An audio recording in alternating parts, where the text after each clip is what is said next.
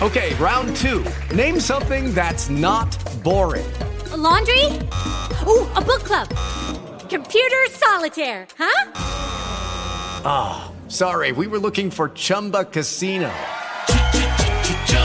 That's right. ChumbaCasino.com has over 100 casino style games. Join today and play for free for your chance to redeem some serious prizes. ChumbaCasino.com. No purchase necessary. Full prohibited by law. 18 plus terms and conditions apply. See website for details.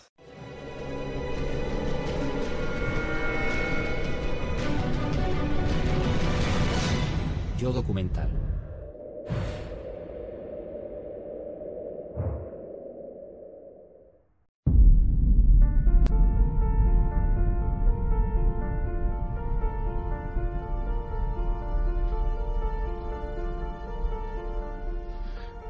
En estos momentos, el rover Perseverance está a 320 millones de kilómetros de aquí, en la superficie de Marte.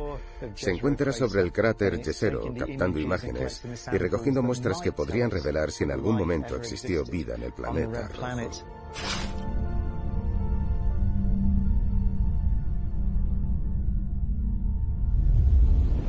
El cráter Jezero es uno de los lugares más importantes y enigmáticos del sistema solar. Hace unos 3.800 millones de años era un lago. Pero hace tiempo que el lago desapareció.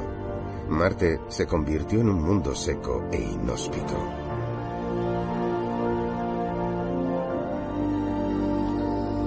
Actualmente, el Perseverance y el helicóptero Ingenuity están analizando el cráter en busca de señales de la posible vida que podría haber habitado ese lugar.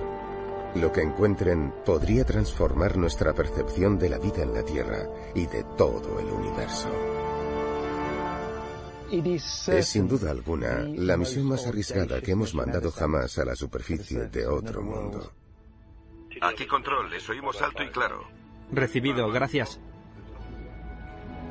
Serán siete días cruciales para el rover. Me han permitido un acceso extraordinario a la misión Perseverance. Seguiré todos los movimientos del rover mientras intenta desplazarse más lejos y a más velocidad que nunca. Gracias a sus cámaras, os mostraremos lo que se siente al pisar y explorar la superficie de otro mundo.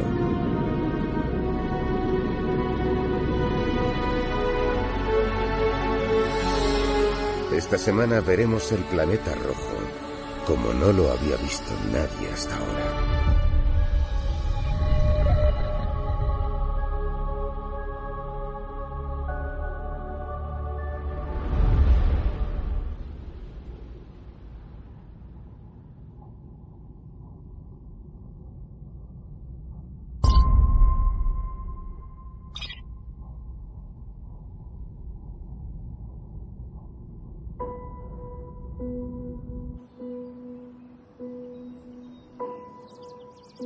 Estamos en el laboratorio de propulsión a reacción de la NASA, en el 4800 de la calle Oak Grove Drive, en Pasadena, California.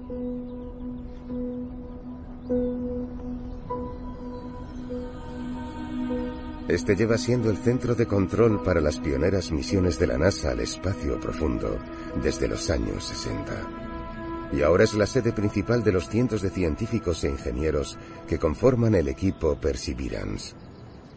El JPL es un lugar muy especial para mí. En el año 1980 les escribí porque me interesaba mucho la exploración de planetas y me contestaron. Esta es la prueba. Imaginaos mi emoción cuando me llegó este sobre marrón desde California, lleno de imágenes del sistema solar, las lunas de Júpiter, los anillos de Saturno. Esa fue una de las razones por las que me hice físico. Y ahora, 40 años después, estoy en el JPL porque mientras hablamos, Hay un rover surcando la superficie marciana, la primera misión dedicada a la búsqueda de vida en Marte.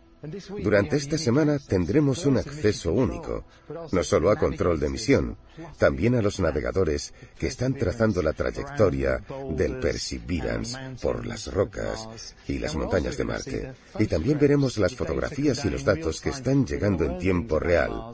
Aprenderemos cosas de Marte que nadie sabía hasta ahora. Me muero de ganas.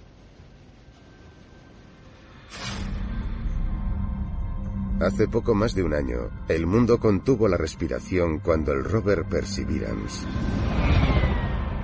el emblema de la misión Marte 2020, realizaba su aproximación final hacia Marte.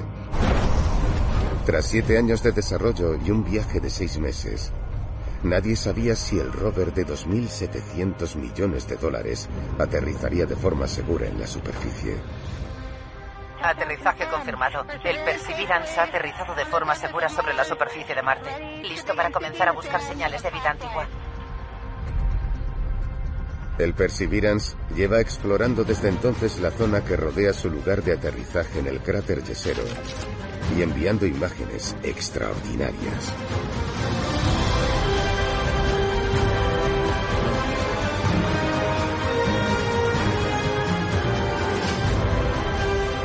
Salvo alguna animación esporádica, todas las imágenes de Marte mostradas en este programa han sido captadas por las cámaras del Perseverance o por las otras naves espaciales que hay alrededor de Marte.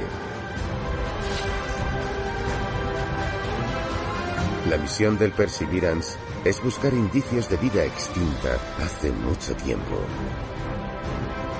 Sus descubrimientos podrían responder una de las grandes preguntas existenciales. ¿Estamos solos en el universo?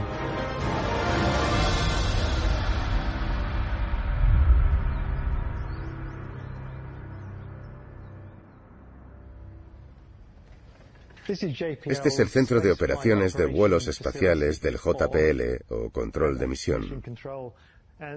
Esta sala es icónica para cualquiera al que le gusten los vuelos espaciales, porque aquí es donde se produjeron todos esos dramáticos momentos que todos recordamos.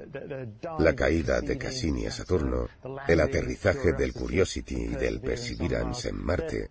Están hablando con el sistema solar, con todo lo que hay ahí fuera. Aquí es donde llegan todos los datos del rover Perseverance.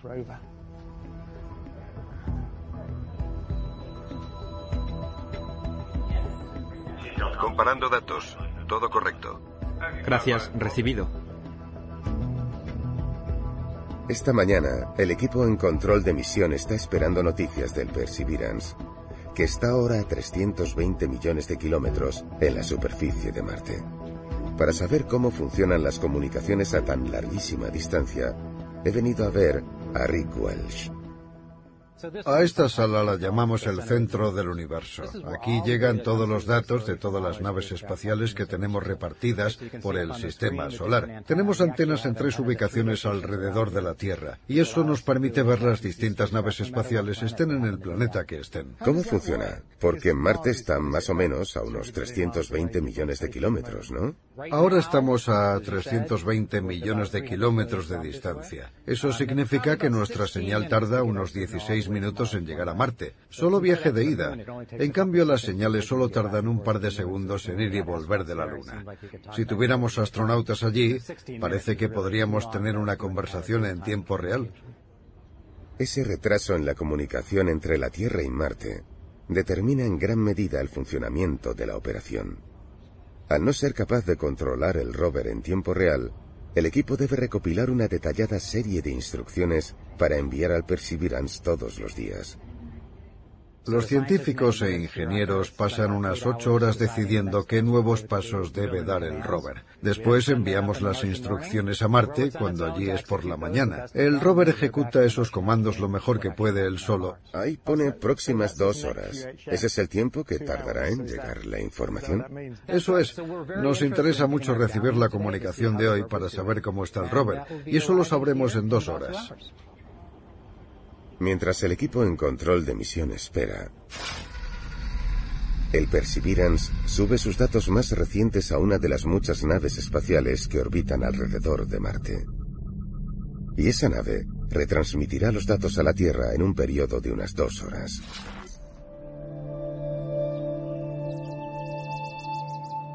Eso me da mucho tiempo para explorar el campus del JPL.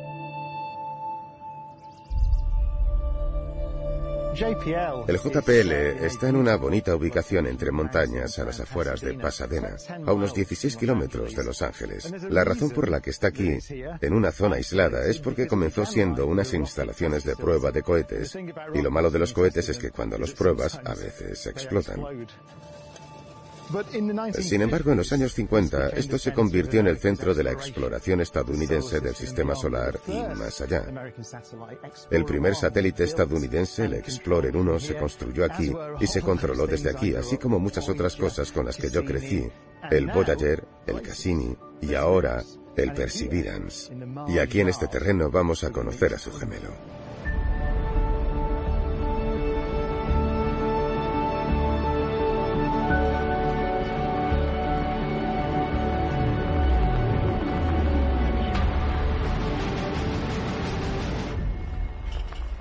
Este es el Optimism. Su nombre es el acrónimo en inglés de Gemelo Operacional de Perseverance para la integración de mecanismos e instrumentos enviados a Marte.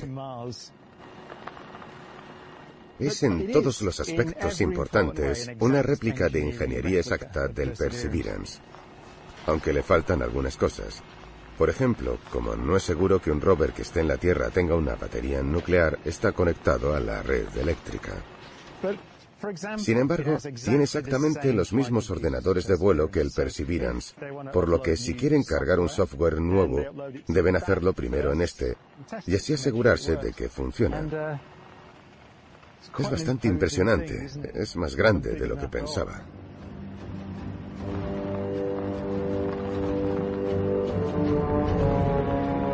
El rover, que pesa más de una tonelada y mide más de dos metros de alto, es gigantesco. Y está repleto de instrumentos diseñados para examinar a fondo la superficie marciana. Entre ellos se encuentran 19 cámaras, más que en ninguna otra nave espacial. Cinco se sitúan en la parte superior del mástil, para ofrecer una visión del paisaje de Marte, a la altura de un ojo humano. Las cámaras inferiores captan la zona situada frente al rover. Y desde ahí se extiende un brazo robótico que estudia y toma muestras de la superficie en busca de señales de vida. En poco más de un año, las cámaras del rover han enviado a la Tierra más de 200.000 imágenes.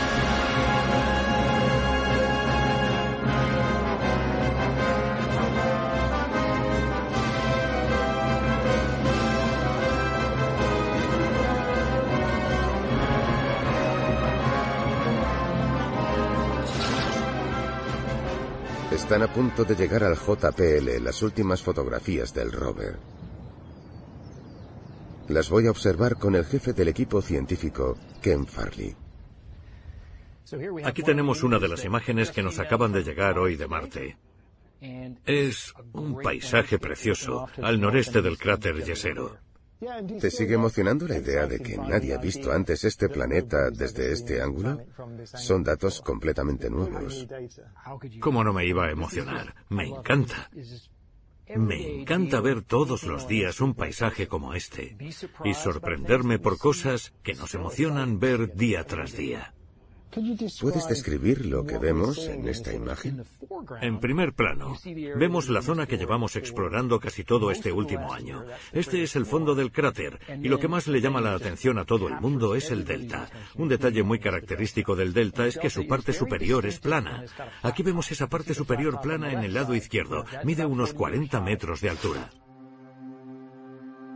El delta es el aspecto más importante del cráter Yesero y la razón por la que el Perseverance fue enviado ahí.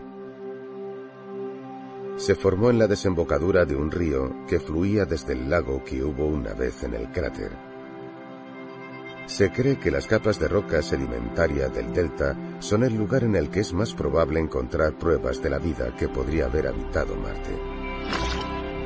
Y ahí es donde se dirige el rover ahora. Estamos a punto de comenzar un viaje de 5 kilómetros para llegar al delta. Nos gustaría ir directamente hacia allí. Está a unos 2 kilómetros, 2 kilómetros y medio, si fuéramos recto. Pero hay rocas delante y a media distancia, como se ve en la imagen, hay dunas de arena. Así que tenemos que rodear toda esa zona para llegar. No queremos quedarnos atascados. No, eso sería horrible.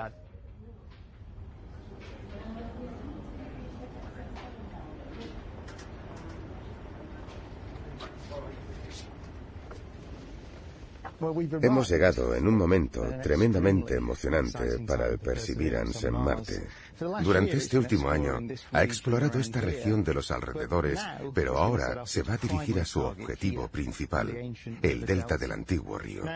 No pueden ni quieren tomar un camino directo porque el rover tendría que atravesar un rocoso campo de dunas. Tardaría mucho tiempo y podría ser peligroso para el rover. Lo que van a hacer esta semana es avanzar con suerte 200 o 300 metros al día en esta dirección. A finales de semana, algo que espero impaciente, se dirigirá a los alrededores de este cráter. Desde arriba parece bastante complicado, pero dicen que podrá pasar por ahí. Si tenemos suerte, el Perseverance llegará aquí a finales de la semana que vamos a pasar en el JPL. Durante la próxima semana seguiré cada movimiento del rover mientras comienza el viaje más importante de su misión hasta el momento. Para recorrer los 1200 metros hasta el cráter de la Orotava en tan solo siete días, el rover tendrá que romper todos los récords de distancia y navegación, ya que ningún otro rover ha recorrido la superficie de otro planeta en un periodo tan corto de tiempo. Esperamos que pueda empezar el viaje hoy, pero primero tenemos que asegurarnos de que el rover está listo para avanzar. Aquí pasa todo. Rick me lleva a la reunión informativa diaria en la planta de operaciones del rover.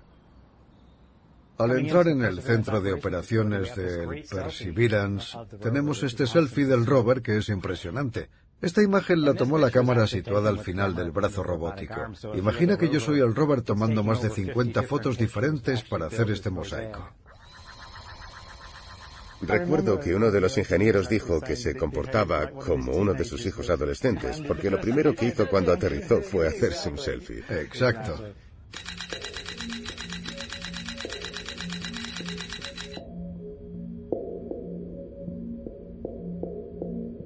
Este laberinto de salas es el corazón de la misión. Normalmente no se le permite el acceso a personas ajenas, pero hoy me han dado un permiso especial para unirme al equipo que está en su interior. Esta es una de nuestras grandes salas de operaciones. La llamamos área de apoyo a la misión y aquí es donde llegan los datos. Buenos días, marcianos. Vamos a empezar una reunión informativa. El líder de las comunicaciones de hoy será Keith. ¿Misión? ¿Me reciben? Aquí misión, alto y claro. ¿Me reciben? Alto y claro también. Está comprobando la comunicación con todos los miembros de nuestro equipo para asegurarse de que le escuchan. Alto y claro también. ¿Supercámara? ¿Me reciben? Es la oportunidad del equipo para comprobar el estado del rover. Parece que las cosas no andan demasiado bien esta mañana. Como quizás sepáis, se ha producido un fallo en el brazo Lucky Land Casino asking people what's the weirdest place you've gotten lucky? Lucky? In line at the deli, I guess? Aha, in my dentist's office.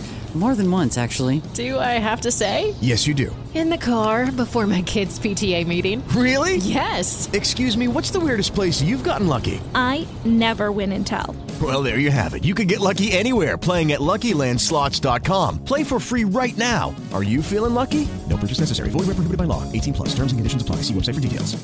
Judy was boring. Hello. Then Judy discovered ChumbaCasino.com. It's my little escape. Now Judy's the life of the party. Oh, baby, mama's bringing home the bacon. Whoa, take it easy, Judy. The Chumba life is for everybody. So go to ChumbaCasino.com and play over 100 casino-style games. Join today and play for free for your chance to redeem some serious prizes.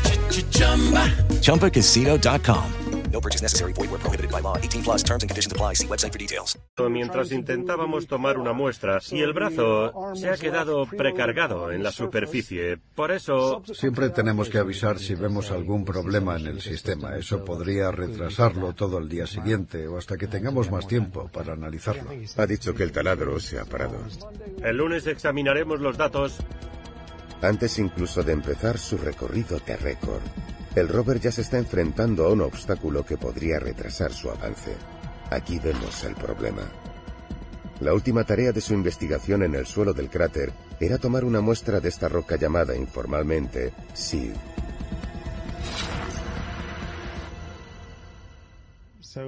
¿Qué sucede?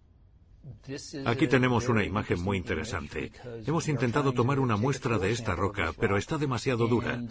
La operación no se ha podido terminar. El taladro ha dejado de funcionar y sigue atascado en la roca. Eso no debería haber pasado. No queréis romper la roca. No, claro que no. Si la roca está muy dura, la broca podría romperse y solo contamos con unas pocas brocas. Cuando se rompan todas no podremos seguir recopilando más muestras de rocas. Tenemos que tener mucho cuidado para no estropear el taladro. Mientras el taladro siga incrustado en la roca, el rover no podría ir a ninguna parte. Las misiones con un rover son así. Cada día pasa algo nuevo con lo que debemos lidiar. ¿Qué haréis? Le pedimos una muestra de unos 6 centímetros de largo y sabemos que falló al llegar a los 5 centímetros. Así que 5 es más que suficiente. Nos importa ese centímetro de menos de la muestra. Eso es. Hemos decidido que lo mejor que se puede hacer es sacar esa muestra de la roca, introducirla en el rover y sellarla.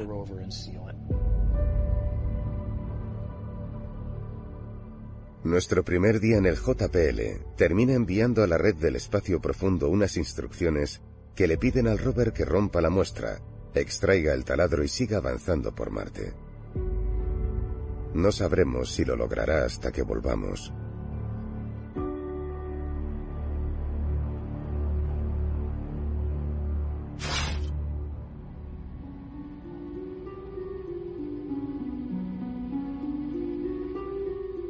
Nuestra fascinación por Marte no es nada nuevo.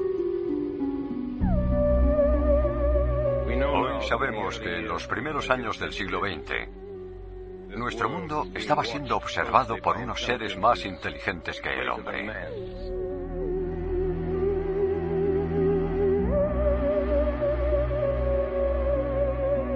Las historias sobre visitantes procedentes de Marte fueron en cierta época un clásico de la ciencia ficción. En ese momento esas historias no parecían tan descabelladas como lo parecen ahora. Intelectos poderosos, fríos y crueles contemplaban nuestro mundo con ojos envidiosos y, lenta pero inexorablemente, trazaban sus planes de conquista. Es difícil de creer, pero hace menos de un siglo, en la década de los años 30, era totalmente respetable imaginar que existía una civilización en Marte con seres tan inteligentes como nosotros, o incluso más, que observaban atentamente la Tierra. Y no solo eso, en los años 50 era razonable pensar que Marte estaba cubierto de vegetación. La razón para ello es que hasta la era espacial, esta era la mejor fotografía que teníamos del planeta Es de un telescopio de 250 centímetros situado en el monte Wilson. Estas marcas oscuras en la superficie que parecen moverse según van pasando los meses y las estaciones le pareció vegetación a todo el mundo. Este es un libro escrito por el gran astrónomo Patrick Moore en los años 50. Se titula Guía de Marte. En el capítulo denominado Vida en Marte, Patrick Moore escribe esto. En resumen, no hay razón alguna para no creer que existan pequeñas formas de vegetación en Marte. De hecho, hay bastantes pruebas de que sí existen.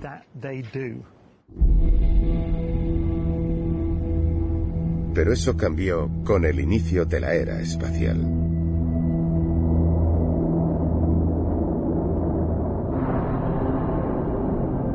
En noviembre de 1964, la NASA lanzó el Mariner 4 con destino a Marte.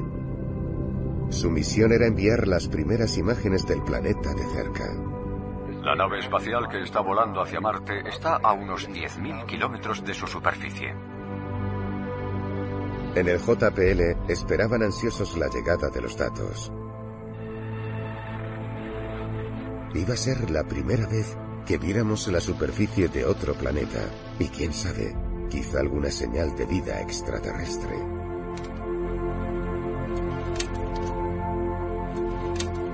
Pero lo único que vimos fue un mundo inhóspito y lleno de cráteres, sin señales de vida ni de marcianos.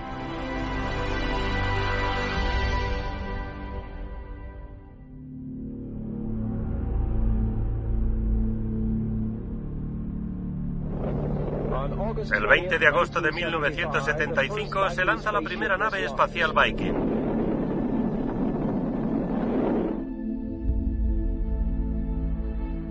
Las siguientes misiones revelaron más y más detalles del planeta, insinuando un pasado muy distinto.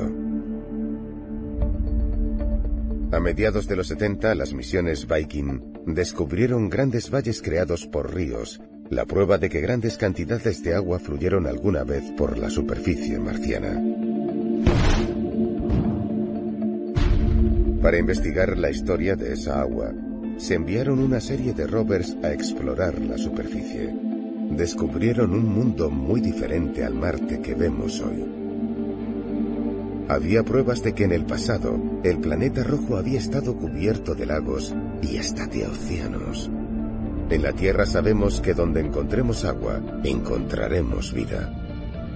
Todo eso sugiere que aunque Marte sea hoy un mundo muerto, quizá no siempre lo fuera.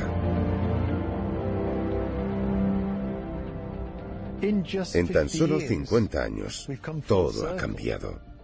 Hemos pasado del Mariner 4, que aparentemente sugería que Marte era un mundo sin vida, a volver a creer que era posible que en algún momento de la historia del planeta rojo hubiera existido vida.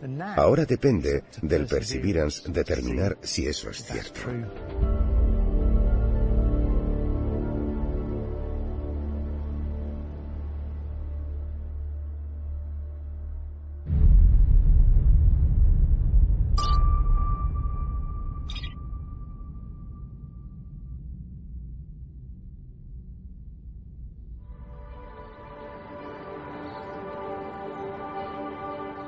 Segundo día en el JPL. Vuelvo a control de misión para ver los nuevos datos que ha enviado el Perseverance.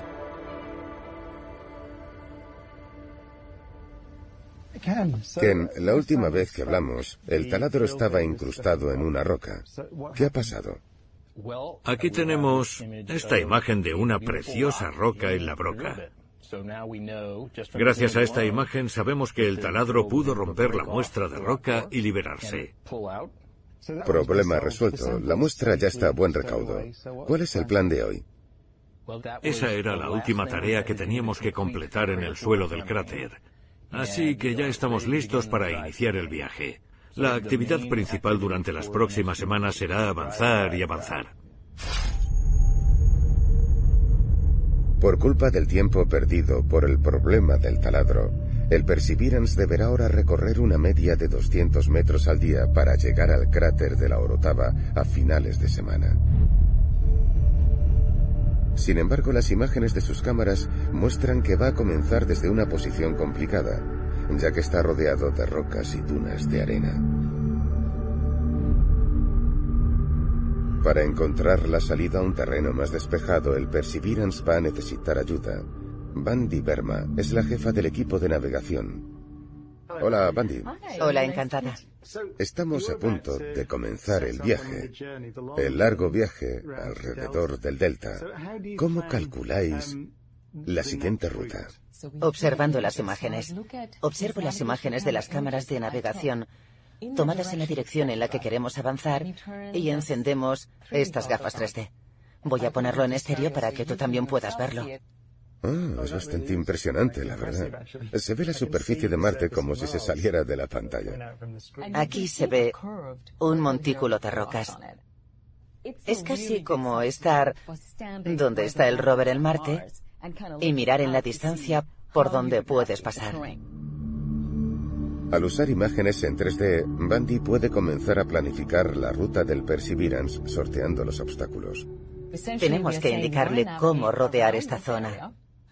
Para ello, creamos la trayectoria necesaria para que no vaya por aquí porque hay mucha arena y la arena no le viene nada bien a las ruedas. Ya. Se ven todas las capas al empezar. En terrenos peligrosos como este, la única forma de que un rover pueda avanzar de forma segura es siguiendo cuidadosamente la ruta planificada por Bandy. Pero el modo de conducción de este rover es lento.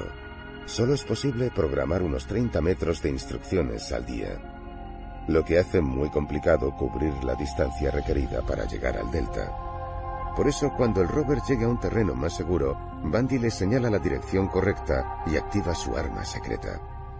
Vamos a activar la autonavegación porque, llegados a este punto, el rover conoce mejor Marte que nosotros.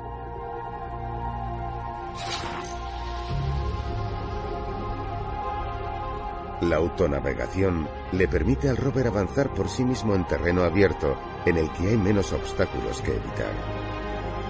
Analiza las imágenes en estéreo de sus cámaras en tiempo real para elegir una ruta por la superficie.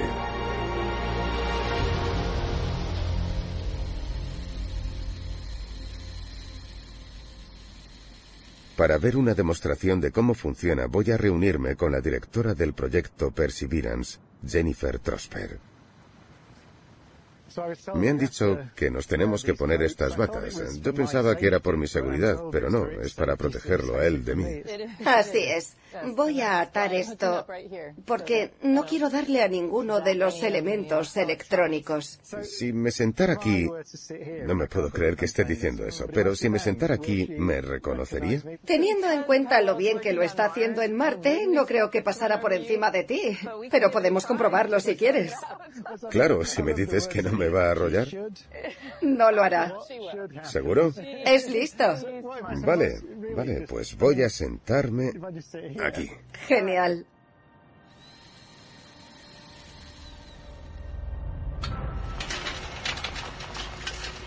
Mientras espero sentado a que se produzca un duelo interplanetario. Lo primero que resulta evidente es que el Optimism es más una tortuga que una liebre. Su velocidad máxima es de 4,2 centímetros por segundo, o lo que es lo mismo, kilómetro y medio en 10 horas. Me encantaría decir que me estoy poniendo súper nervioso, pero la verdad es que podría apartarme en cualquier momento. Mientras avanza, el rover fotografía constantemente el suelo que tiene delante, creando un mapa con los obstáculos que tendrá que sortear. En este caso, yo. Está captando algunas imágenes más para actualizar su mapa de navegación. Después tendrá que decidir cómo rodearte. Ya debería identificarte. Ahí está.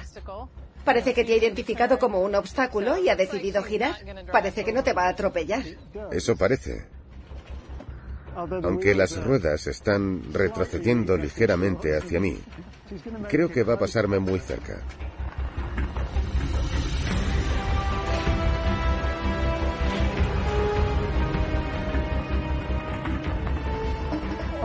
Oh, genial. Acaba de aplastar una GoPro. Ha tenido mucho cuidado conmigo, pero con nuestras cámaras no tanto.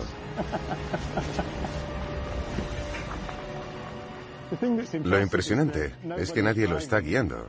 Así que aunque no se mueva muy rápido, hay que recordar que se mueve por un terreno desconocido y que toma sus propias decisiones. Eso hace que el rover Perseverance sea el objeto más rápido que hemos enviado jamás a la superficie de otro planeta. Ese conjunto de habilidades único le permite recorrer entre 200 y 300 metros al día. Si quiere llegar al cráter de la Orotava a finales de semana, el Perseverance debe avanzar a toda máquina. Al final del segundo día me dirijo de nuevo a la planta de operaciones del rover, en la que Bandy y el equipo de navegación del rover deberían haber concluido la planificación de la primera etapa del viaje. Una vez que ya se ha trazado la ruta del rover, lo que hay que hacer en primer lugar es revisar todas las instrucciones y unirlas al resto de las demás instrucciones del rover. ¿Qué va a hacer el brazo? ¿Qué experimentos se van a realizar? ¿Hacia dónde van a mirar las cámaras? Esas secuencias, esas órdenes, se estudian en una reunión llamada reunión CAM, en la que se deben aprobar dichas órdenes. Solo cuando todo el mundo esté de acuerdo y ya se hayan enviado todas esas órdenes a los simuladores por partida doble, por cierto, se comprueba que todo está correcto y se envían las órdenes a la red del espacio profundo hacia el rover que está en Marte.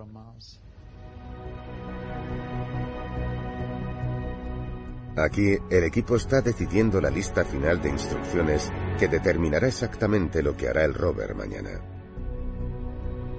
Hay miles de líneas de código y hay que analizarlas todas. Un solo error en el software podría poner en peligro el plan de navegación minuciosamente calculado. Lo que hacemos al final del turno es celebrar el esfuerzo de todos haciendo sonar el gong que tengo detrás de mí. Y nos encantaría que hoy lo hicieras tú. ¿En serio? Sería un grandísimo honor. Tengo que decir unas palabras. Se acaba la reunión. Me parece genial.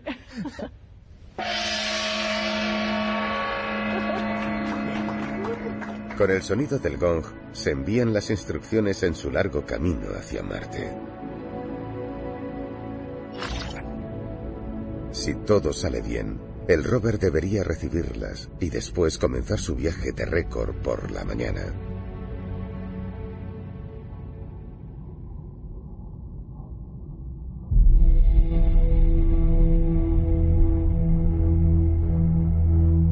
El Perseverance ya ha cambiado nuestra visión del planeta rojo.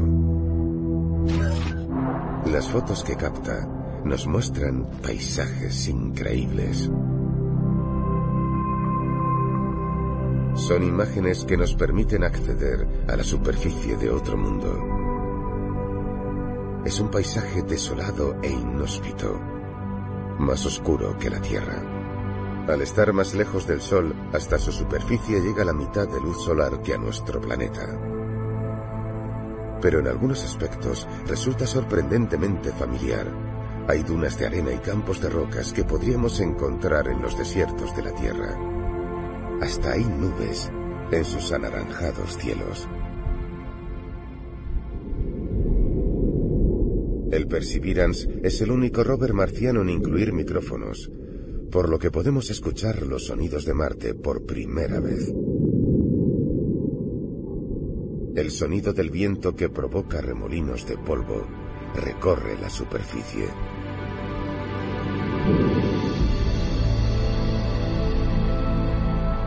El Perseverance hasta contempló un eclipse solar cuando la luna marciana Phobos pasó por delante del Sol. Sin embargo, aunque guarda indudables similitudes con la Tierra, Lucky Land Casino asking people what's the weirdest place you've gotten lucky? Lucky? In line at the deli, I guess? Aha, in my dentist's office. More than once, actually. Do I have to say? Yes, you do. In the car before my kids' PTA meeting. Really? Yes. Excuse me, what's the weirdest place you've gotten lucky? I never win and tell. Well, there you have it. You can get lucky anywhere playing at LuckyLandSlots.com. Play for free right now. Are you feeling lucky? No purchase necessary. Void where prohibited by law. 18 plus. Terms and conditions apply. See website for details.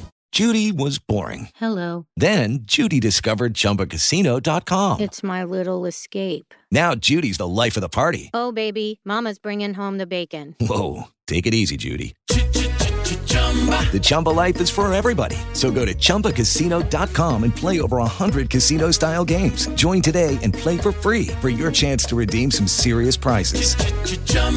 ChumbaCasino.com.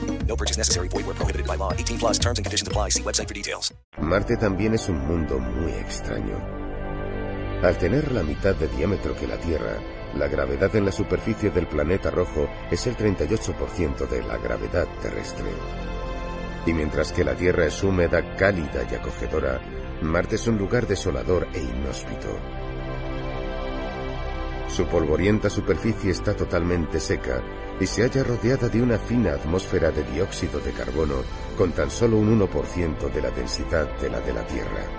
La temperatura media es de 63 grados centígrados bajo cero. Es un lugar frío, seco y sin vida. Ese es el mundo que está explorando el Perseverance.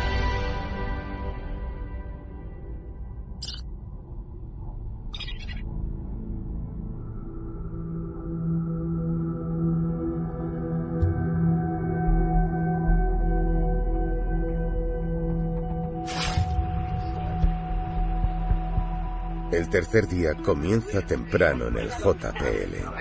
Aquí tiene. Gracias, puede entrar.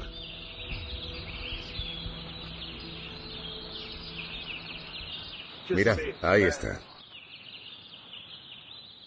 Curiosamente, a primera hora de la mañana y mientras accedemos a control de misión, estamos viendo un brillante punto de luz en el cielo.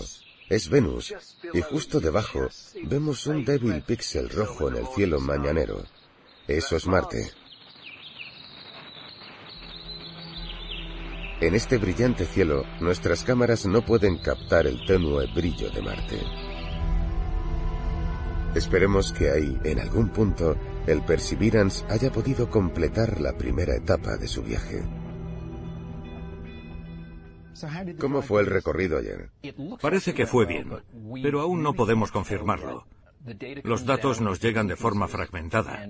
Ahora mismo tenemos una imagen que se tomó a última hora de la tarde, más o menos a la hora a la que esperábamos que el robot parara. Esto es lo que hay delante del rover. Si miramos lo que tiene detrás, vemos sus huellas y el camino que ha recorrido. Parece que sí, que ha avanzado todo lo que esperábamos. Qué interesante. ¿Y esta foto? A ver. Es evidente que se hizo a última hora de la tarde por las largas sombras en la superficie. Sí, es como en la Tierra, es fácil adivinarlo. Claro. Cuando la telemetría del rover regresa a la Tierra, muestra exactamente lo mucho que ha avanzado el rover en su viaje. Para comenzar, ha seguido la ruta de Bandy por un peligroso terreno lleno de arena y rocas. Después, cuando la autonavegación ha asumido el control del rover, este ha girado al norte avanzando directamente hacia el cráter de la Orotava. Ha recorrido un total de 204 metros y 96 centímetros. Es una gran forma de empezar el viaje.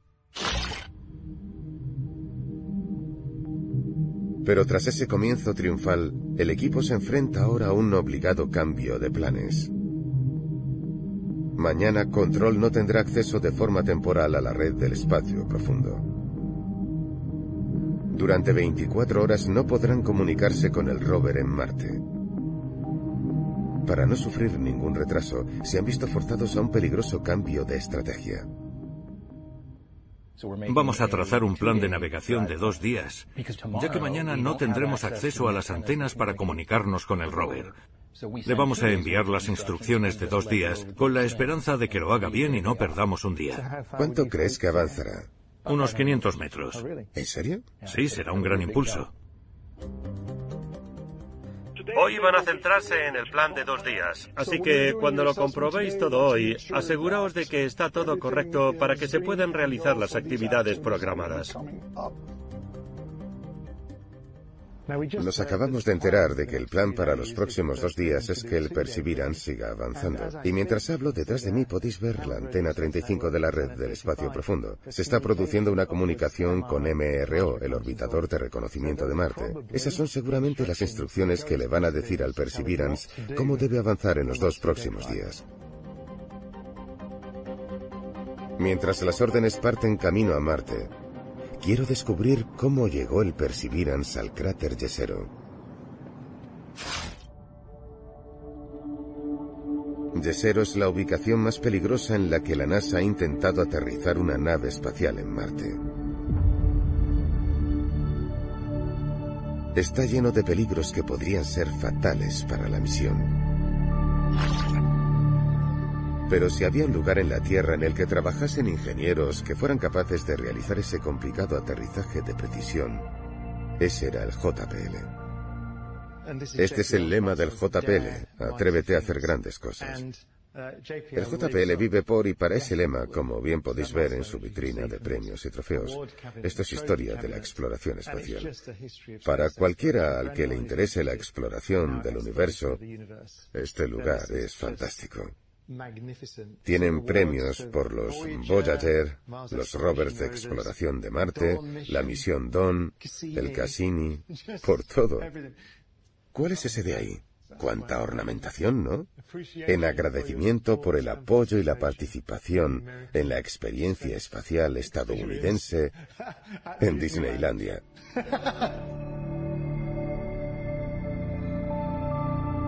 Encima de la vitrina de trofeos se encuentra la oficina de Al Chen, el ingeniero que estuvo a cargo del diseño del sistema de entrada, descenso y aterrizaje que permitió al Perseverance tomar tierra en Yesero.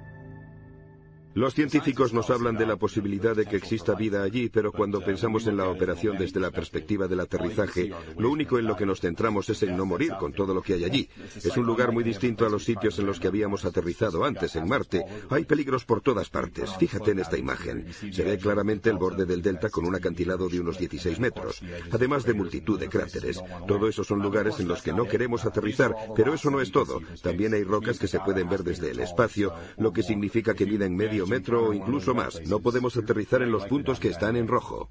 ¿Las zonas en azul son las seguras? Eso es. Al mirar el mapa, casi todos los puntos me parecen peligrosos. La labor de Al era diseñar un sistema que le permitiera al Perseverance identificar una de las áreas seguras cerca del delta y aterrizar en ella. Misión de vuelo recibido. Es la hora. GDS-1, adelante. Pero la primera vez que pudieron poner a prueba por completo el sistema fue el 18 de febrero de 2021. Estamos comenzando la maniobra de enderezado. Cuando la nave espacial se aproximaba a Marte a finales de su viaje de seis meses de duración. No se ha activado la comunicación. Pase lo que pase en la siguiente hora y media, podéis estar orgullosos de los logros que hemos conseguido hasta ahora. Es raro que la única oportunidad que tienes para probar algo sea delante del mundo entero. El corazón me iba a mil. No quiero ni saber a cuánto tenía la tensión. En su aproximación final, la nave espacial viajaba a 20.000 kilómetros por hora. El Perseverance está a una altitud de unos 120 kilómetros sobre la superficie de Marte. La misión del sistema de entrada, descenso y aterrizaje de AL era disminuir drásticamente su velocidad cuando llegara a la superficie.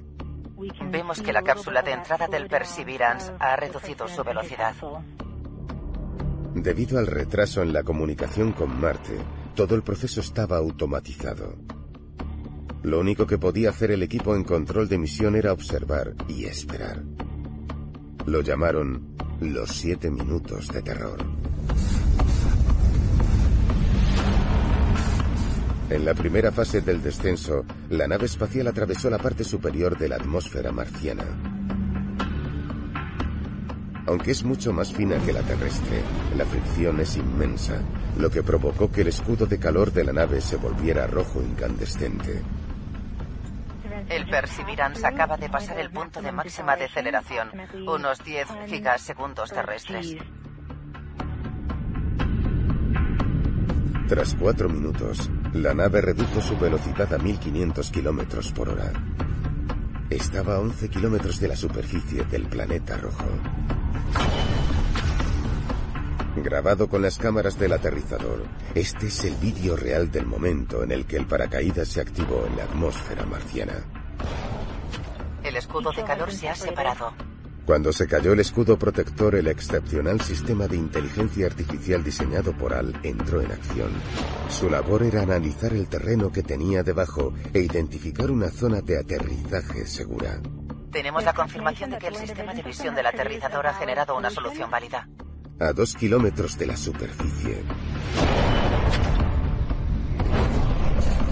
Se activó el paracaídas y los ocho cohetes del aterrizador se encendieron para dirigir la nave hacia el lugar de aterrizaje escogido.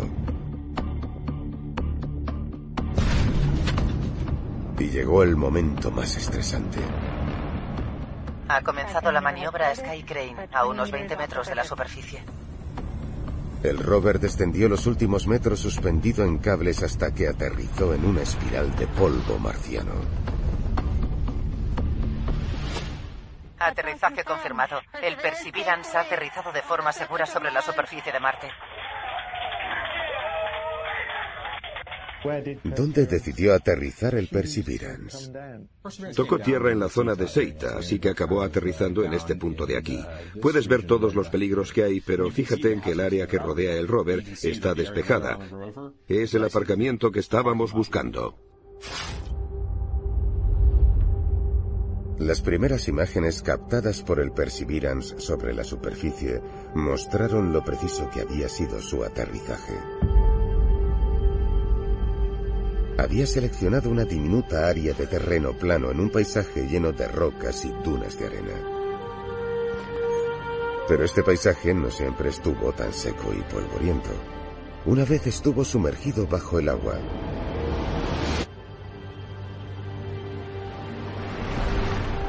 Hace unos 3.800 millones de años, el cráter Yesero estuvo lleno de agua, formando un lago de 45 kilómetros de ancho.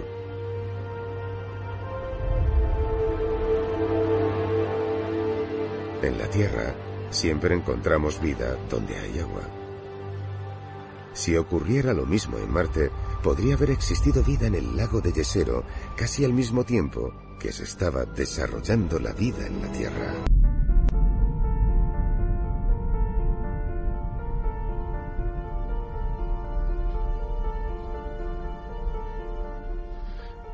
En estos momentos, el rover Perseverance está a 320 millones de kilómetros de aquí, en la superficie de Marte. Se encuentra sobre el cráter Jezero, captando imágenes y recogiendo muestras que podrían revelar si en algún momento existió vida en el planeta rojo.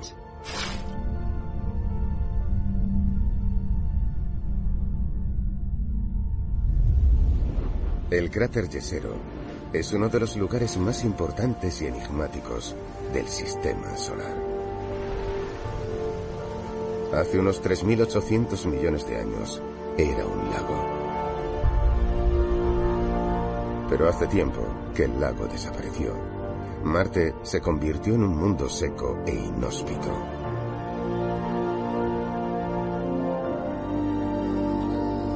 Actualmente, el Perseverance y el helicóptero Ingenuity están analizando el cráter en busca de señales de la posible vida que podría haber habitado ese lugar. Lo que encuentren podría transformar nuestra percepción de la vida en la Tierra y de todo el universo. Es sin duda alguna la misión más arriesgada que hemos mandado jamás a la superficie de otro mundo. Aquí control, les oímos alto y claro. Recibido, gracias. Serán siete días cruciales para el rover. Me han permitido un acceso extraordinario a la misión Perseverance. Seguiré todos los movimientos del rover mientras intenta desplazarse más lejos y a más velocidad que nunca. Gracias a sus cámaras, os mostraremos lo que se siente al pisar y explorar la superficie de otro mundo.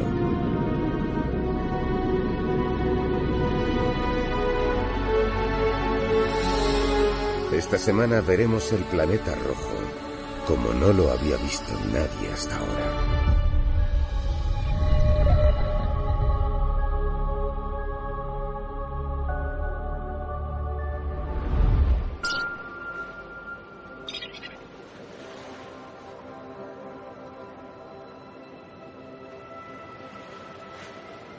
Con la red del espacio profundo inoperativa, hoy no recibiremos ninguna actualización del Perseverance. Sin embargo, a un par de horas en coche del JPL hay un lago único llamado Mar de Salton. Al estar situado entre montañas en el desierto, me recuerda al antiguo lago del cráter Yesero. He venido a reunirme con el astrobiólogo Tim Lyons.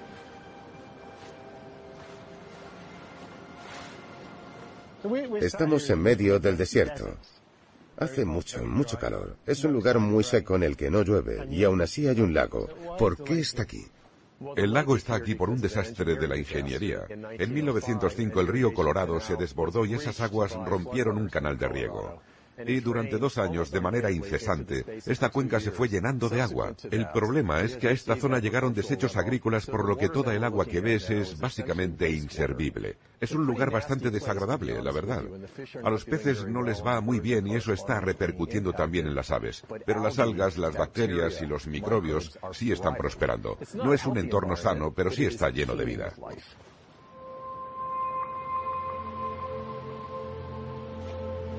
El ecosistema microbiano único de este lago lo convierte en un lugar ideal para estudiar el origen de la vida, tanto en la Tierra como en Marte. Ah, ese charco tiene mucho color. Son los charcos de la vida. Esto es, este charco calentito. Está lleno de vida. Parece... ¿Basura? A ver, yo soy físico. Parece porquería flotando o algo así.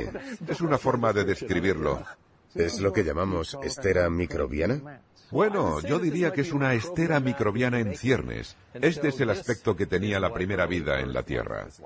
Una de las pruebas más convincentes de la vida terrestre durante sus primeros momentos son las esteras microbianas. Lugares como esta charca que acabaron teniendo estas concentraciones estratificadas, a las que llamamos estromatolitos. En Australia se han encontrado algunas que se remontan a hace 3.500 millones de años. Algunos creen que hasta 3.700 millones de años. Es una época muy cercana a la que se está estudiando en Yesero. ¿Significa eso que podríamos imaginar que hace unos 3.800 millones de años las orillas del cráter Yesero podrían haberse parecido a esto? Claro, yo creo que sí.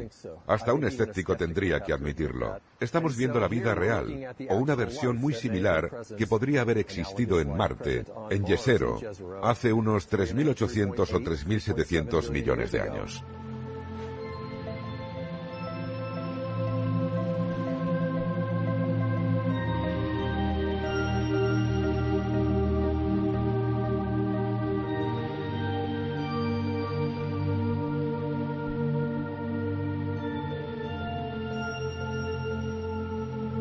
With Lucky Land slots, you can get lucky just about anywhere. Dearly beloved, we are gathered here today to. Has anyone seen the bride and groom?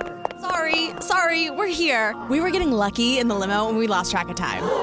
No, Lucky Land Casino, with cash prizes that add up quicker than a guest registry. In that case, I pronounce you lucky.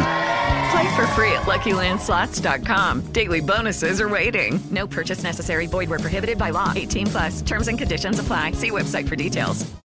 With the Lucky Land Slots, you can get lucky just about anywhere.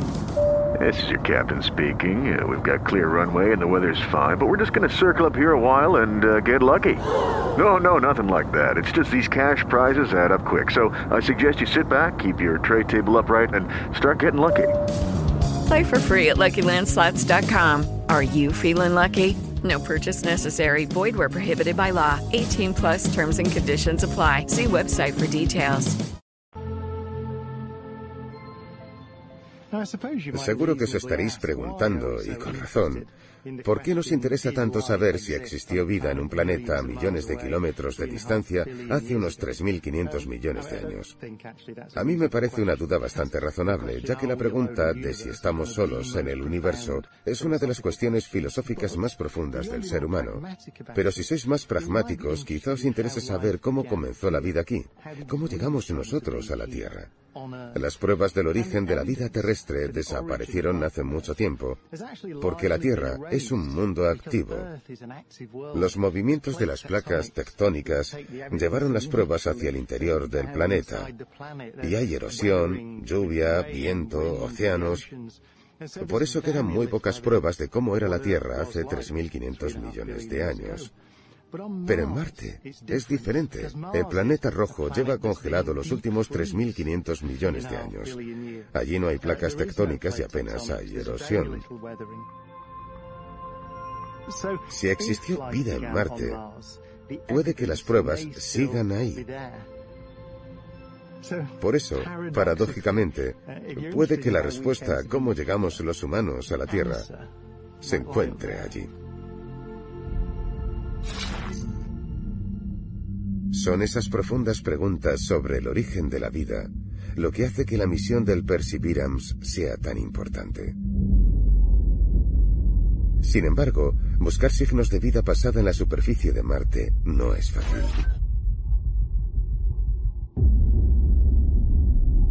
Encontrar vestigios de vida antigua y demostrar su existencia es el mayor reto del rover.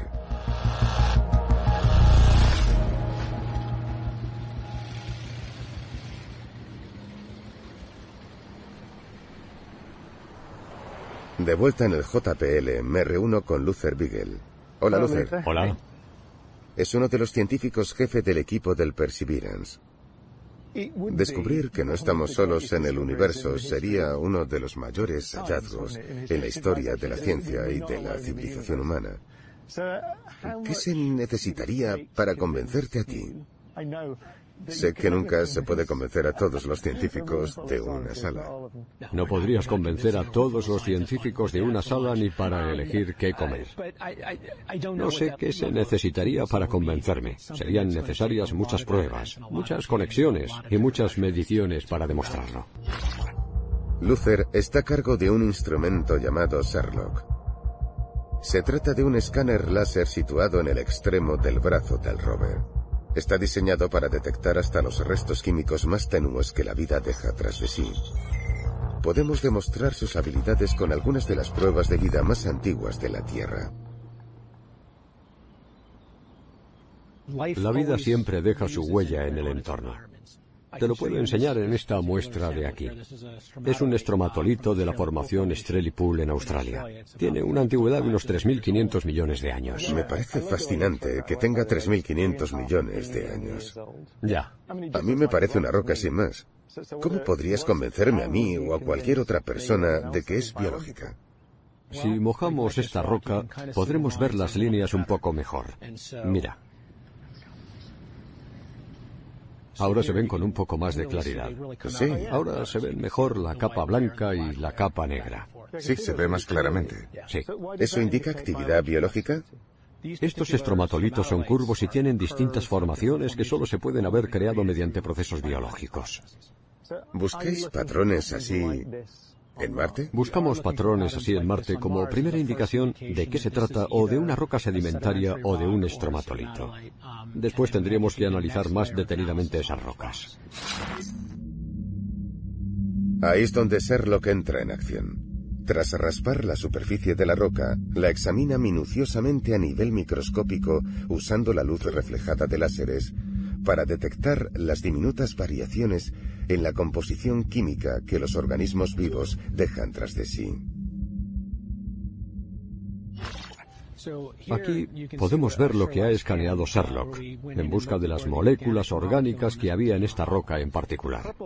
Este material morado es el antiguo material orgánico. Se puede ver que hay líneas en las que la biología básica creció y murió, creció y murió en esta roca. Son los restos de organismos que pudieron haber vivido hace miles de millones de años. Eso es. Nuestra gran esperanza es que el Perseverance encuentre señales de vida similares cuando llegue al Delta. Desde que el Perseverance aterrizó ha realizado muchas tareas relacionadas con la geología, pero vosotros estaréis pensando, ¿por qué no va al Delta ya? Eh, sí, es verdad. ¿Podemos ir ya? Podemos ir ya. Quiero ir al Delta, quiero ir al Delta, pero comprendemos que la geología es importante. Somos un equipo enorme de 400 personas y todos tenemos que trabajar juntos, pero no dejamos de pensar, ¿podemos ir? ¿Podemos quedarnos un ratito? Viendo imágenes como esta, me pregunto, en el mejor de los casos, ¿podremos esperar tener resultados en unos pocos meses? Sí, en meses, no en años. Es genial ver la línea de meta. Es muy tentador pensar que pronto podríamos obtener las primeras pistas, las primeras pruebas de que hubo vida en este cráter.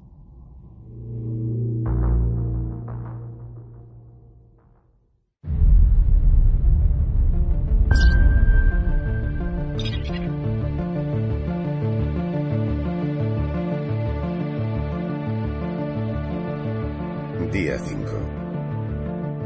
Tras 24 horas de silencio, se restablece el contacto con el Perseverance en Marte. Por fin obtendremos la primera actualización sobre el viaje realizado en los dos últimos días. Las fotos y la telemetría muestran que la primera parte del recorrido se llevó a cabo según el plan. El rover recorrió 259 metros y 37 centímetros bordeando las dunas de arena de Seita. Pero parece que no podrá seguir avanzando. Hemos tenido un contratiempo que hay que solucionar. Recibido, gracias. Nos ha llegado la noticia de que las instrucciones para el viaje del segundo día contenían un error y que el rover no llegó a recibirlas.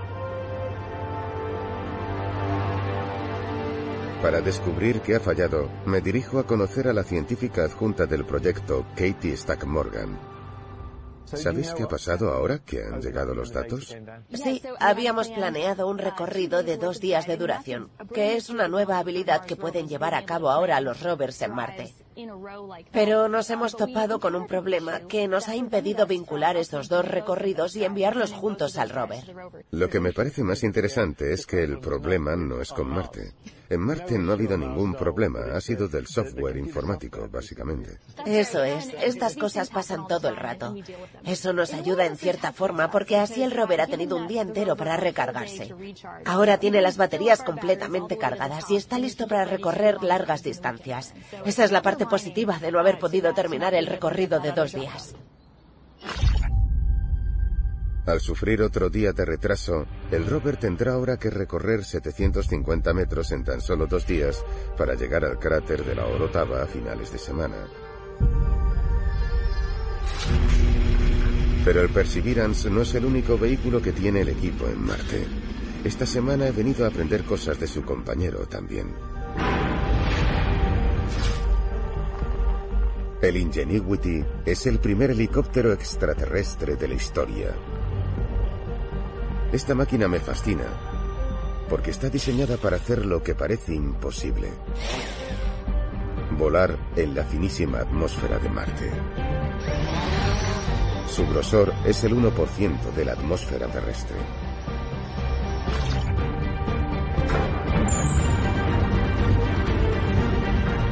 Para descubrir cómo consigue el Ingenuity un hito semejante, voy a conocer a Javar Grip, el piloto jefe del helicóptero, quien me va a llevar a ver el modelo de ingeniería del mismo. Este es el laboratorio del helicóptero. Es probablemente el espacio más importante que tenemos en el proyecto. Tenemos el modelo en la parte central de la sala y el hardware a los lados. Estoy muy emocionado por verlo. Es más pequeño de lo que me imaginaba. Aunque las aspas son mucho más grandes de lo que pensaba. Más gruesas. Sí, lo primero que llama la atención es el tamaño de su rotor. 1,2 metros de extremo a extremo. Es enorme. En la Tierra, un rotor de este tamaño podría elevar un peso enorme. Pero en el caso de Marte, se necesita un rotor así de grande para elevar un helicóptero así de pequeño. ¿Cuánto pesa? 1,8 kilos. ¿Solo? Sí.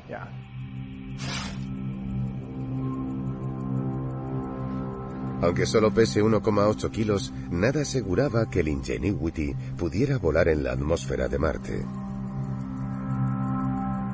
El 19 de abril de 2021, el Perseverance enfocó sus cámaras hacia el helicóptero mientras éste se preparaba para su primer vuelo. A millones de kilómetros de distancia en el JPL, su equipo de ingeniería esperaba la noticia de su éxito o su fracaso.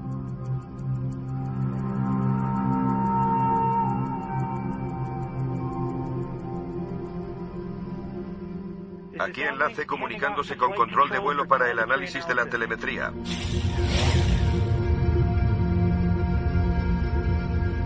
El Ingenuity informa haber comenzado a girar.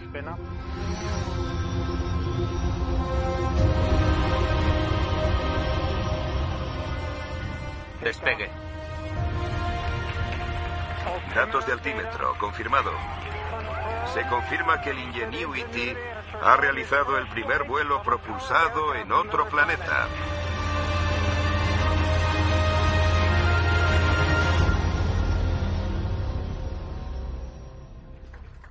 Ahí estoy viendo tu cuaderno de bitácora, que debe ser el cuaderno de bitácora más chulo del mundo.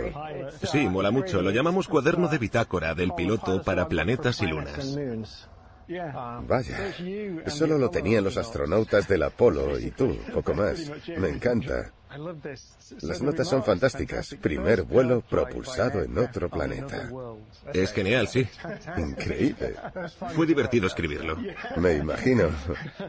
Ha ascendido tres metros y realizado un giro de 96 grados a la derecha. ¡Qué pasada! Esto pasará a la historia. Esta página será famosa. Es historia de la aviación. Es muy especial formar parte de esto.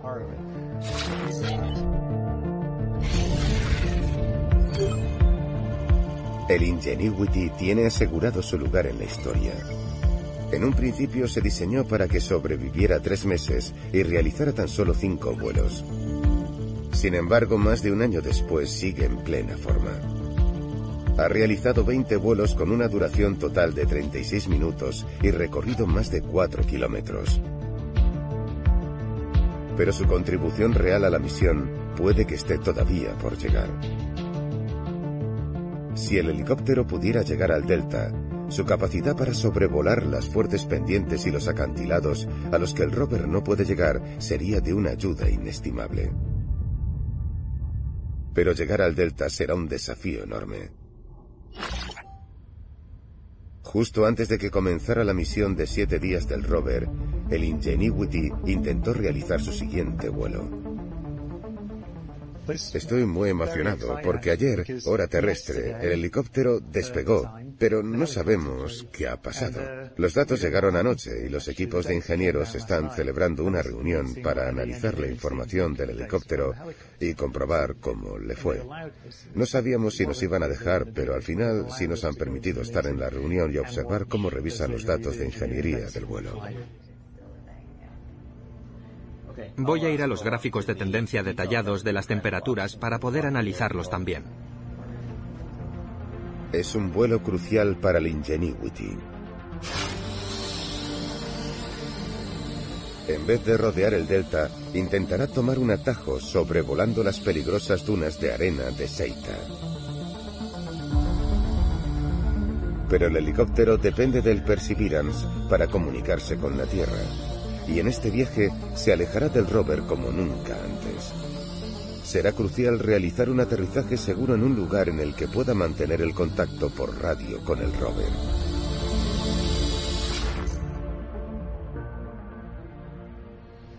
Javard, ¿nos guías tú? Claro. Voy a compartir mi pantalla para que veáis algunas de las advertencias estándares. El nerviosismo es evidente mientras el equipo analiza los datos de vuelo. Este es nuestro altímetro. En este viaje hemos volado a una altitud de crucero de 10 metros y volado a una velocidad de crucero de unos 4 metros por segundo. La telemetría apunta que ha sido un buen vuelo.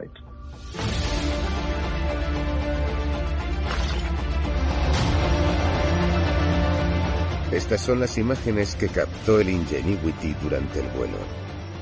Gracias a su sombra podemos ver la trayectoria que realizó cuando se elevó 10 metros y recorrió 370 metros hasta su siguiente punto de aterrizaje, desde el que debería poder mantener la comunicación con el Perseverance, mientras este se dirige al delta.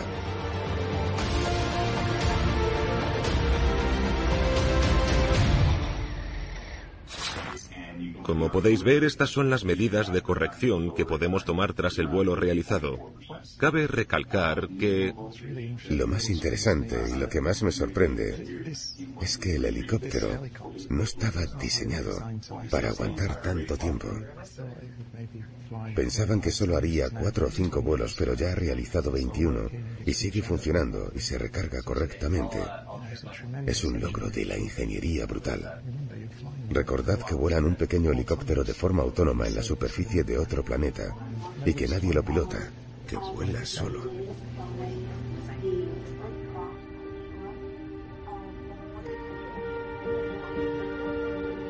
Si le hubieran dicho al chaval de 12 años que escribió al JPL que estaría un día allí viendo un helicóptero que sobrevuela Marte, no se lo hubiera creído.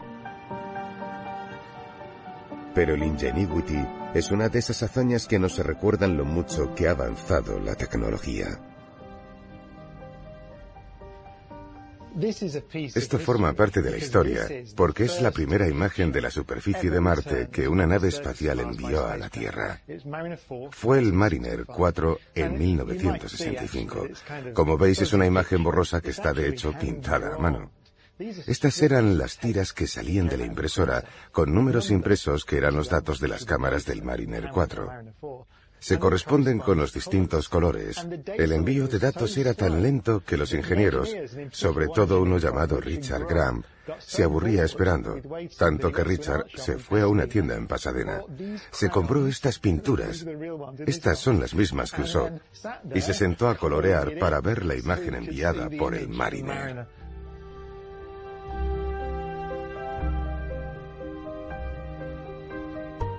Comparadla con las imágenes de alta resolución que nos están llegando del Perseverance. La tecnología no deja de avanzar.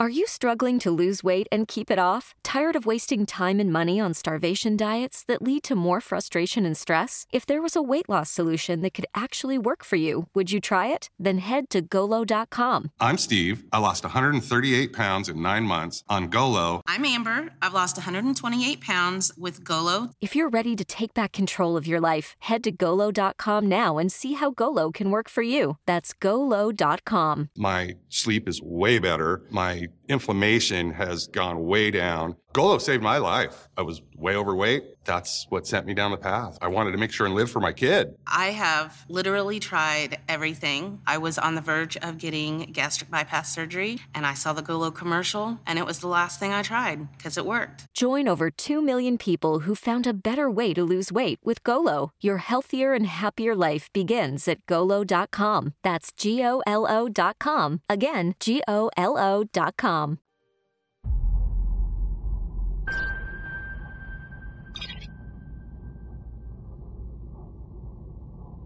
Comienza el sexto día. Y una vez más, estamos a la espera de que lleguen noticias del Perseverance. Anoche debería haber recibido las instrucciones de la segunda mitad de su viaje de dos días.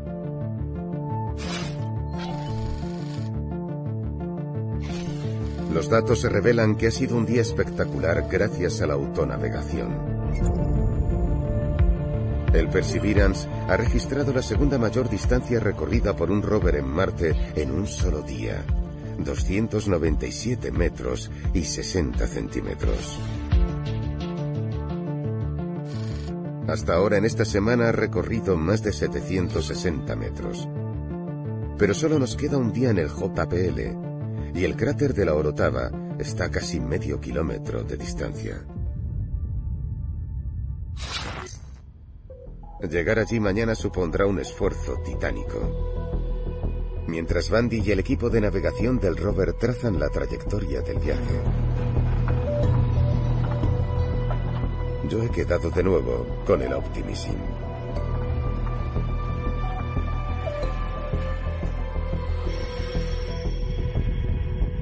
Hoy el equipo de ingeniería va a realizar pruebas en el que podría ser el sistema más importante y ambicioso del rover. Iniciando movimiento. Recibido. Greta, todo preparado. Genial. Obteniendo muestra en 3, 2, 1.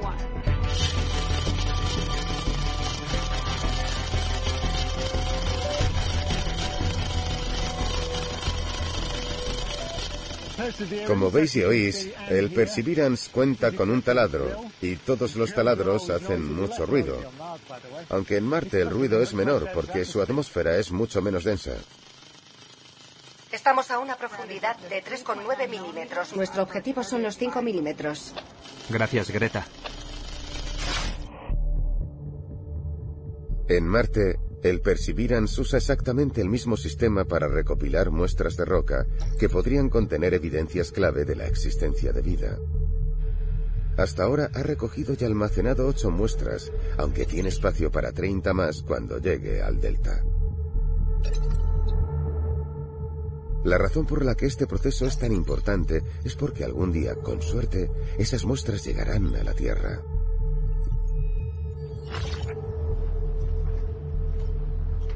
Minnie Watwa es la científica jefe de la misión que traerá las rocas marcianas a nuestro planeta. ¿Por qué es tan importante traer las muestras a la Tierra? Entiendo que podríamos pensar, ingenuamente, que ya que tenemos un robot tan sofisticado que toma muestras, ¿por qué no busca señales de vida él solo? Se trata de una máquina increíble, pero el tipo de análisis que queremos realizar con las muestras requerirá el uso de los mejores instrumentos y los más sofisticados, y esos están en la Tierra. No es posible incluirlos en un rover tan pequeño. Ya. La otra razón es que Queremos reproducir los resultados. ¿Te imaginas lo que sería que alguien lograra encontrar pruebas de vida antigua en esas muestras? Querríamos verificar esos resultados y hacerlo en laboratorios independientes. Y eso no es algo que se pueda hacer en un remoto laboratorio en Marte. Hay que traer las muestras aquí para que las puedan analizar los mejores científicos en los mejores laboratorios. Claro, me imagino que una afirmación así requeriría pruebas extraordinarias, ¿no? Eso es. Traer las muestras a la Tierra no será una tarea fácil. Para ello, los ingenieros han diseñado una misión como ninguna que yo haya visto jamás. Se llama Retorno de Muestras de Marte. El concepto de la misión de retorno de muestras de Marte parece muy sencillo. Lo único que hay que hacer es recoger varias muestras de la superficie del planeta rojo y traerlas a la Tierra. Pero la solución de ingeniería que han diseñado para ello es fantástica. Hay dos misiones que volarán con destino a Marte. La primera incluirá un pequeño rover que aterrizará en la superficie del planeta rojo. Se dirigirá hacia donde estén las muestras, las recogerá y las llevará a un vehículo de ascenso que será el que pondrá en órbita las muestras. Después, la cápsula con las muestras se separará del vehículo. Tendrá el tamaño de una pelota de baloncesto, puede que un poco más. Posteriormente, otra misión que saldrá de la Tierra tendrá que localizar esa pelota de baloncesto que estaría en órbita alrededor de Marte, atraparla en el espacio y traerla a la Tierra. Cuando entre en la atmósfera terrestre liberará su preciada carga. No habrá ni cohetes ni paracaídas, ya que impactará en la arena en algún lugar de Utah. Luego irán a buscar las muestras y las traerán a los laboratorios. Por increíble que parezca, es la solución de ingeniería más sencilla y segura para traer algo de este tamaño lleno de muestras de Marte a la Tierra.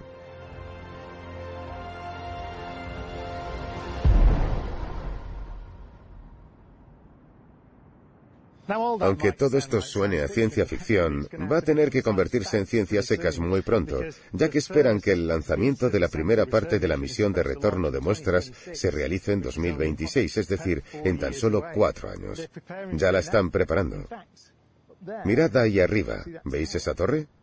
Es el banco de pruebas para la caída de la cápsula que traerá las muestras a la Tierra. Aquí comprueban si sobrevive tras impactar contra el suelo.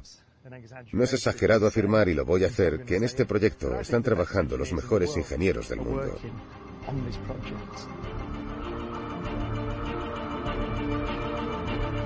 Aquí en el JPL, su desarrollo va viento en popa. Ya están probando los sistemas que lanzarán el cohete desde la superficie de Marte. Y la cápsula que se estrellará en el desierto de Utah.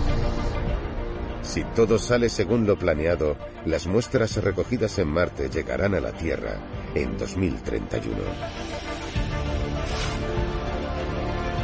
Es sin duda alguna una misión arriesgada. Pero también existirán riesgos cuando las rocas marcianas hayan llegado de forma segura a la Tierra. Y eso es lo que quiero investigar en mi último día en el JPL.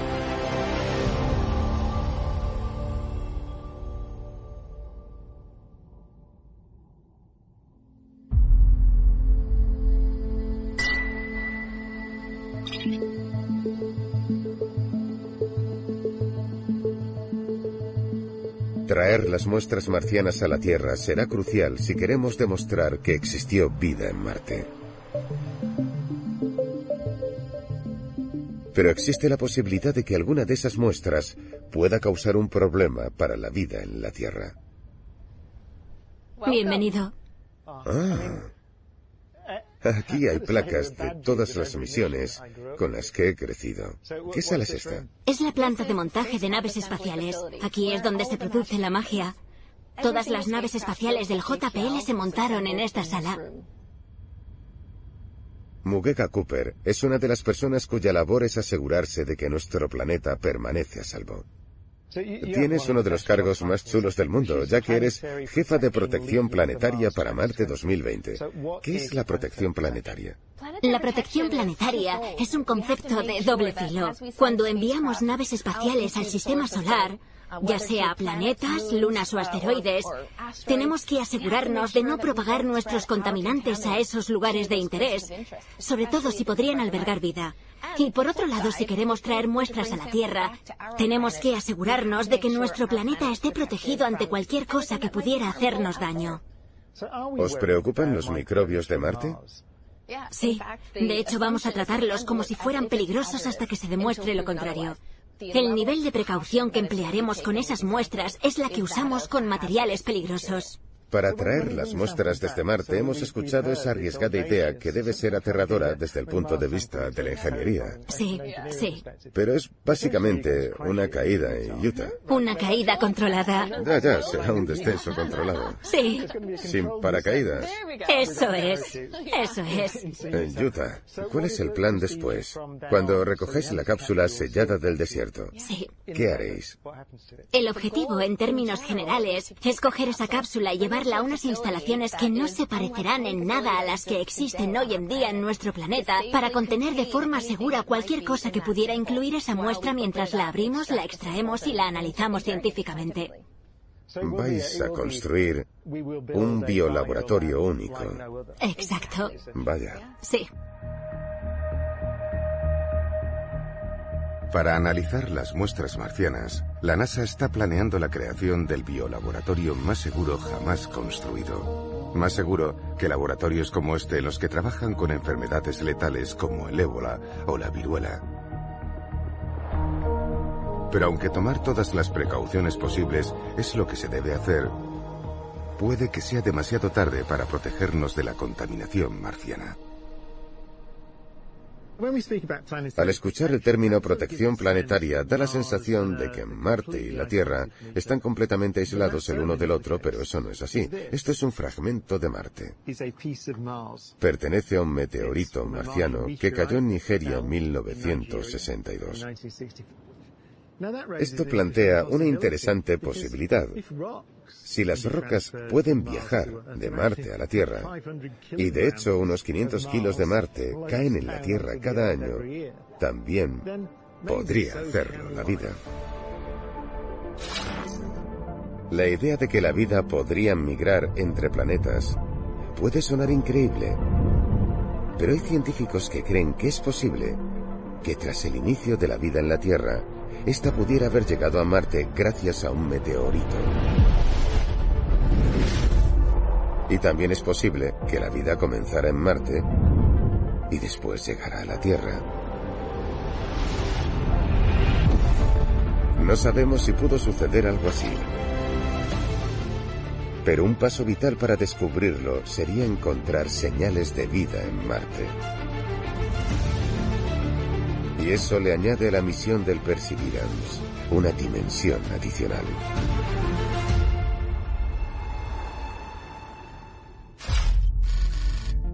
A punto de terminar nuestra semana en el JPL, recibimos una nueva actualización del Perseverance.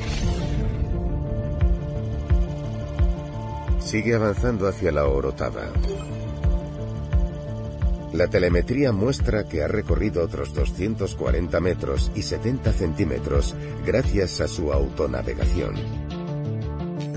Se ha quedado a 200 metros del cráter, pero aún así ha sido una gran semana. ¿Estáis contentos con el rendimiento del rover? Sé que esta era una semana importante, ya que se iba a realizar la transición entre la primera campaña científica y el largo viaje hasta el Delta. Sí, ha sido una semana clave para la misión y un gran punto de inflexión. Habíamos ido avanzando lentamente por el suelo del cráter, pero luego nuestro objetivo fue llegar al delta lo más rápido posible. Estamos poniendo a prueba el rover e intentando un nuevo método de funcionamiento. Lo que me parece más interesante es que he descubierto que aunque conocéis el rover muy bien, cuando le pedís que haga algo ligeramente diferente, aprendéis mucho más de él. Y aún así su forma de operar sobre el terreno de Marte siempre os acaba sorprendiendo.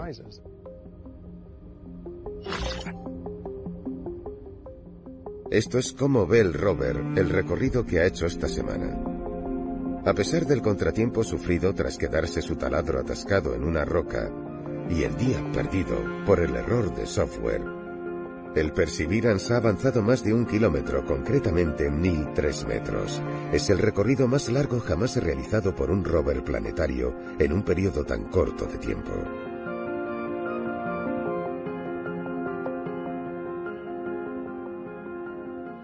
El lema del JPL es Atrévete a hacer grandes cosas. Tras pasar una semana observando al Perseverance recorrer la superficie de Marte en busca de vida extraterrestre, mi impresión principal es que es un lema muy adecuado. La excelencia en la ingeniería, la atención a los detalles y el trabajo en equipo necesarios para llevarlo a cabo son asombrosos. Resulta que al intentar responder las preguntas más profundas para adquirir nuevos datos sobre el universo, aunque no tenga un sentido práctico, solo por el placer de saber más, sacamos lo mejor de nosotros mismos.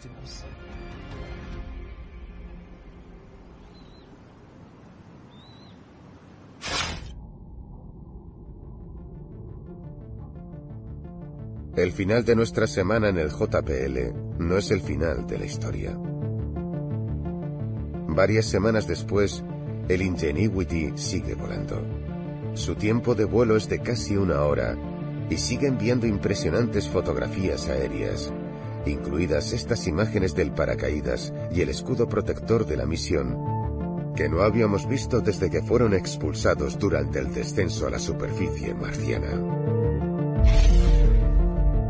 El Ingenuity ha logrado llegar al delta en otros siete saltos sobrevolando las dunas de arena de Seita. Y el rover ha continuado avanzando, cubriendo los cuatro kilómetros que le quedaban en tan solo 31 días. Y captando imágenes impresionantes tras acercarse a las escarpadas pendientes del delta. El rover y el helicóptero ya están investigando las rocas sedimentarias del delta. Y han comenzado a buscar hasta las más tenues señales de vida antigua en ellas. Encuentre lo que encuentre el Perseverance, nos aportará información importante sobre nosotros mismos.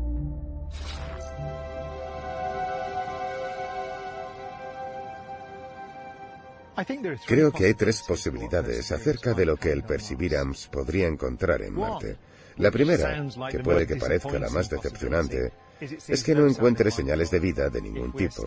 Si determinamos que había agua en el cráter Yesero y que las condiciones eran las adecuadas, incluidas las geológicas, y que a pesar de tener los ingredientes necesarios no existió vida, eso nos indicaría que estamos solos, al menos en nuestro barrio. La segunda posibilidad es que encontremos vida, y que sea una vida bastante similar a la de la Tierra. Eso sería maravilloso. Sabríamos que hay dos planetas en nuestro sistema solar que son mundos vivos, pero eso podría sugerir que solo hubo un génesis en el sistema solar. Sabemos que la materia viaja de Marte a la Tierra, ya que nos han llegado meteoritos marcianos, y también de la Tierra a Marte. Por eso creo que la pregunta más importante sería ¿dónde comenzó la vida? Es posible que la vida comenzara en Marte y llegara hasta aquí, hasta la Tierra. En ese sentido, todos seríamos marcianos. Eso sería un grandísimo descubrimiento. La tercera posibilidad sería que encontremos signos de que ha existido vida en Marte, pero que sea muy diferente a la vida que vemos aquí en la Tierra, que tenga una bioquímica muy distinta. Eso indicaría que se produjo otro génesis y que la vida comenzó de manera independiente en dos lugares distintos del sistema solar. Eso nos daría muchísima información porque podríamos suponer que la vida puede surgir siempre que las condiciones sean las adecuadas. También sería un hallazgo tremendo que cambiaría lo que pensamos sobre el universo, porque eso implicaría que vivimos en un universo vivo. Cambiaría nuestra forma de mirar a esos puntitos de luz en el cielo.